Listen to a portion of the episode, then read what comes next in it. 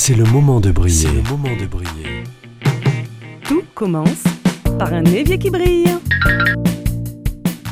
La cuisine, la vaisselle, le ménage, le repassage, le lavage.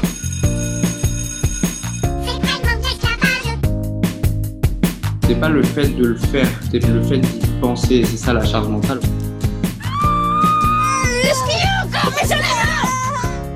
Please love by giving and taking. Give and be given. C'est le moment de briller. Une émission présentée par Alexandra Codine. Depuis maintenant deux ans, je partage sur les ondes cette émission de radio qui donne des outils et une certaine philosophie pour faire diminuer sa charge mentale, retrouver du temps pour soi, mais surtout retrouver de la confiance, de la bienveillance et de l'amour, à commencer par l'amour de soi. Je partage, entre autres, la méthode de Fly Lady, une américaine, auteure du livre Entretien avec mon évier. Dans cette deuxième saison qui s'achève, j'ai glissé petit à petit des notions qui me sont propres, des notions de femme, cyclique et engagée, mais aussi des raisonnements sur l'application de la méthode dans notre environnement. Et aussi des questions sur le patriarcat ou sur la recherche du bonheur. Nous avons entendu Gaël Baldassari parler des cycles menstruels, Cédric Rostin lutter contre le patriarcat, Julien Perron et Juliette Cerceau parler des émotions, du bonheur et de l'intérêt des routines. Ce qui me différencie donc euh, de la méthode de Fly Lady, c'est que je suis une fervente défendeuse des droits des femmes et je suis sensible à la cause écologique. Et pour cette fin de saison, j'ai la joie d'avoir une invitée qui a énormément de choses à dire sur ces sujets de femmes et d'écologie. Je reçois Jeanne Burgard-Goutal, un visage important en France de l'écoféminisme. Bonjour Jeanne. Bonjour Alexandra. Alors vous êtes philosophe. Vous enseignez d'ailleurs cette matière à Marseille et vous êtes aussi autrice de deux livres, bientôt trois, dont on va parler un peu plus tard. Mais vous ne vous occupez pas que de faire travailler l'esprit sur des bancs de classe, vous enseignez aussi le yoga qui peut euh, être considéré comme un art de vivre, comme une philosophie pour le corps et l'esprit. Est-ce que c'est un résumé qui vous met trop d'étiquettes ou est-ce que cela sonne juste pour vous? Euh, non, en tout cas, pour l'instant, ça peut euh, être résumé comme ça. Alors, pour l'instant, j'enseigne que la philosophie du yoga. D'accord. J'enseigne pas encore la pratique posturale, mais euh, tout ça est en train de prendre forme. euh, c'est un bon résumé. Merci. Ce qui permet de mettre l'accent sur le fait que le yoga n'est pas qu'une question de posture. Tout à fait. C'est quelque chose que j'ai mis longtemps à découvrir, même si je viens de la philo. Euh, mais en fait, euh, les postures, c'est récent dans le yoga et c'est absolument pas l'essentiel de cet euh, art de vivre, comme vous l'avez dit. Et d'ailleurs, il y a un des piliers du yoga qui va grandement me concerner puisqu'il parle de ménage. Est-ce que Tout vous pourriez nous en parler? Oui, alors en fait, dans le yoga classique, qui est euh, défini dans un texte qui s'appelle les Yoga Sutras de Patanjali, un texte de l'Antiquité, euh, ça définit les huit piliers du yoga. Alors la posture, c'est un des huit piliers. C'est le plus connu aujourd'hui, mais en fait, les autres sont aussi importants, voire plus importants. Euh, et les deux premiers sont des règles de vie, des règles euh, à l'égard des autres, qui s'appellent les cinq yamas, et des règles vis-à-vis de soi-même, qui s'appellent les cinq niyamas. Et le premier de ces cinq niyamas, donc règles vis-à-vis de soi pour une vie euh, bonne, c'est shaosha. En sanskrit, ça veut dire la propreté ou la pureté, la purification. Et donc, euh, c'est la notion que pour euh, s'acheminer vers une vie euh, bonne, voire une vie sacrée, un des tout premiers piliers, c'est la propreté physique, mentale et le fait de créer en soi et autour de soi un environnement qui soit propre, qui soit ordonné, qui soit une sorte de mini-cosmos propice à une certaine pureté. Et ça commence pas forcément par l'évier. Alors, dans les Yoga Sutras, Patanjali, effectivement, ne parle pas d'évier. Euh, c'est plutôt des disciplines de... euh, bon, j'aime pas trop le terme de purification, mais c'est un terme qu'on utilise beaucoup dans la pensée indienne, de purification euh, physique et mentale, donc d'hygiène physique et d'hygiène mentale.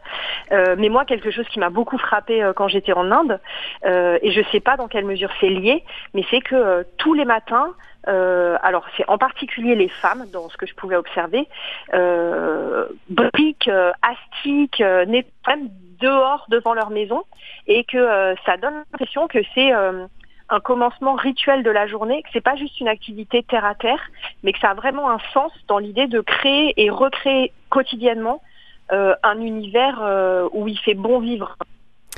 Alors, vous avez dit le mot chat au chat, ça tombe bien, on va parler de chat. Parce que c'est un chat qui m'a emmené à vous et, euh, et une amie, euh, Anna, avec qui je partage une autre émission qui s'appelle Les culottés en savent. Et Anna, un jour, m'a envoyé un SMS, elle m'a dit Il est là ton message, Alexandra. Et elle avait pris, euh, en- elle avait pris en photo euh, un chat qu'elle a qu'elle a pris euh, du livre que vous avez écrit, euh, euh, un roman graphique qui a été illustré par Aurore Chapon, qui s'appelle Resisters. Et, et ce chat donne un message que je serais honorée d'entendre de votre voix. Oui, alors je vais vous lire ce passage. Donc c'est le chat Archimède, qui est effectivement un personnage important du roman graphique, il y a un chat qui parle. Euh, et donc il y a un moment, euh, sur une double page euh, très joliment illustrée par Aurore, euh, la, la dessinatrice, dit « Pour nous les chats, ronronner avec ses petits contre-soi, c'est ça la vie, non? En tout cas, c'est mon avis. Mais apparemment, leur majesté les humains voient les choses autrement. D'après ce livre, ils mépriseraient les tâches nécessaires à la vie biologique. Nourrir, laver, ranger, habiller, réparer. C'est une obsession chez eux de s'en débarrasser, au point que c'est sur cette base que se serait construit leur rapport de pouvoir. Dès l'Antiquité, certains malins se sont débrouillés pour refiler ce sale boulot, entre guillemets, aux autres, à des esclaves ou à des femmes. Les humains méprise- mépriseraient les tâches domestiques à la vie biologique. Euh, vous êtes philosophe, donc euh, Mhm. je pense que vous avez largement euh, de quoi nous parler de tout cela, mais vous n'avez pas quatre heures comme une épreuve de philo. Qu'est-ce que vous pourriez nous en dire en quelques mots? Ben, en fait, euh, c'est quelque chose, par exemple, qui est analysé beaucoup par Anna Arendt, qui montre que dans l'Antiquité, une des premières bases de la répartition des tâches et du travail euh, est liée au dualisme entre le corps et l'esprit, et à l'idée que ce qui relève de l'esprit et des activités intellectuelles et, spirituelles serait supérieur à ce qui relève du corps, du monde physique et de la survie. Euh, et donc, sur cette base-là, euh, c'est une des justifications de l'esclavage dans l'Antiquité grecque, de dire les hommes libres, les citoyens, sont toutes ces tâches matérielles qui sont nécessaires à notre survie en tant que mammifères, en tant qu'animaux incarnés dans un corps de besoin, tout ça c'est indigne. Et donc les hommes libres ne s'en occupaient pas et euh, c'était les esclaves et les femmes qui se chargeaient de ces tâches. Donc c'est vraiment, ça peut paraître un détail, mais en fait c'est la base de toute une construction politique et sociale et c'est vraiment lié à tout un rapport à notre animalité, à notre dimension naturelle euh, qui, euh, qui crée après une civilisation euh, qui se déconnecte de plus en plus de cet aspect-là de la vie jusqu'à la détruire autour de soi. Et est-ce que ce serait un, trop rapide raccourci de penser que ces différentes raisons sont liées ou, ont entraîné le patriarcat, le capitalisme et la destruction de l'environnement? Alors, c'est dit comme ça, c'est effectivement très raccourci, mais c'est une des théories des écoféministes de montrer en fait en quoi tout ça s'est noué euh, avec des relations qui ont été faites entre ces oppositions et ces, euh, hiérarchies de valeurs euh, corps, esprit, esclave, homme libre, et aussi féminin, masculin. Euh, donc là, ça serait, voilà, effectivement, je n'ai pas quatre heures, donc je ne peux pas prendre le temps de justifier, mais c'est ça une des aspects passionnants de la pensée écoféministe, c'est de montrer euh, comment le patriarcat, la répartition du travail, une construction politique euh, fondée sur la domination et l'économie capitaliste sont complètement noués avec des sortes de cercles vicieux qui se renforcent au cours du temps. Si on veut en savoir plus, on peut lire des livres écoféministes qui vous ont nourri pendant huit ans et vous en avez fait un essai qui s'appelle Être écoféministe, théorie et pratique, sorti en 2020 euh, chez L'échappée. Euh, J'aurais euh, aimé discuter très longtemps, mais nous avons qu'une émission de 12 minutes, donc on fait comme on peut et vous avez choisi un titre de musique qui est très intéressant. Nous allons l'écouter. Del cielo cae agua, lluvia poderosa. Lávame la mente con agua fría y saca la pena de mi memoria, de mi memoria.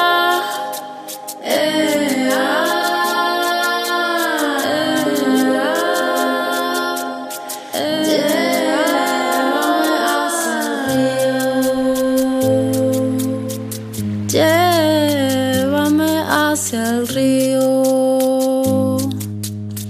Saca a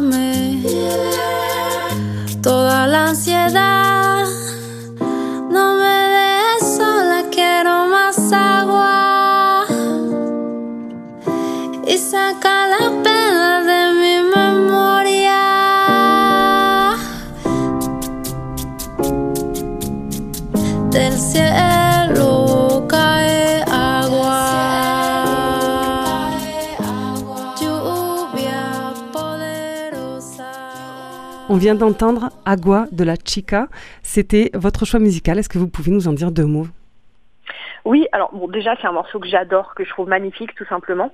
Euh, et euh, quand vous m'avez demandé de choisir un morceau, ça m'est paru évident puisque les donc les paroles, si on les traduit, euh, demandent à l'eau de euh, nous laver, laver notre mémoire, nous laver de, nos souvenirs, de nos blessures, laver notre esprit. Et donc dans le thème euh, de l'évier qui brille euh, et de du coup toute la toute la symbolique très forte et très thérapeutique qu'il y a autour de cette démarche, ça m'a paru tout à fait pertinent. Merci pour cette découverte. Moi, je ne connaissais pas du tout euh, cette artiste. Elle a écrit euh, à la suite euh, du décès de son frère. Et effectivement, Ah. elle, elle, elle dit que c'est une prière pour l'eau, pour enlever les peines et la tristesse. Du coup, il y a aussi pour moi le- Mm. la découverte de la purification, même si c'est un mot que vous, vous soulevez, euh, sur les émotions. Et, euh, et dans cette méthode, on a aussi beaucoup parlé d'émotions. Euh, Mhm. Vous avez écouté mes émissions. Merci beaucoup. Euh, merci on, a, on a pu en échanger en privé. Je suis touchée et, et j'ai quand même cette année l'envie de travailler sur le thème de l'encombrement. Quand je vous dis Mhm. encombrement, quel est, à quoi ça vous fait penser directement? Euh, alors au yoga, mais en ce moment un peu tout me fait penser au yoga. un peu Vous êtes en train d'écrire un livre dessus, non Il me semble. Oui, voilà, exactement. Et puis de pratiquer de plus en plus, de me reformer à d'autres euh, lignées, etc. Et hum, dans le yoga, un des grands apprentissages, celui du désencombrement et même du vide. On pratique par exemple les euh, suspensions de souffle poumon vide. Euh, et on approche beaucoup euh, les- le cinquième élément qui est euh, l'espace, c'est-à-dire le vide. Et, et souvent, en tant qu'occidentaux, c'est un truc qui est très angoissant au début. On aime que tout soit rempli, un agenda rempli, un frigo rempli, euh, une liste d'amis remplie. euh, et, rempli. euh, et au, et au final, avec cette- ces pratiques de yoga, de d'approcher le vide et de se désencombrer, on apprivoise un nouveau euh, rapport au réel euh, avec beaucoup plus de- d'espace et de liberté. Mais c'est une voie difficile. Merci Jeanne Burgard-Goutal pour ce partage très philosophique autour des sujets essentiels. Euh, le Merci, bonheur, euh, Alexandra. être chez soi, les inégalités hommes-femmes, on les a vraiment rapidement euh, soulevées. Mm, mm. Euh, si vous avez aimé cette émission, tant mieux. Faites-nous le savoir. Écrivez-moi. Vous pouvez euh, trouver mes contacts sur les réseaux sociaux, sur YouTube, Facebook, euh, Instagram. L'émission s'appelle C'est le moment de briller. Nous avons eu aujourd'hui une conversation pour le moins philosophique, une conversation qui va du bas vers le haut ou l'inverse, hein, le genre de conversation essentielle, mais qui s'équilibre avec des actions plus horizontales, des actions terre à terre, comme faire briller un évier. Et oui, parce que dans cette émission, on ne se quitte jamais sans se rappeler que tout commence par un évier qui brille. À la semaine prochaine.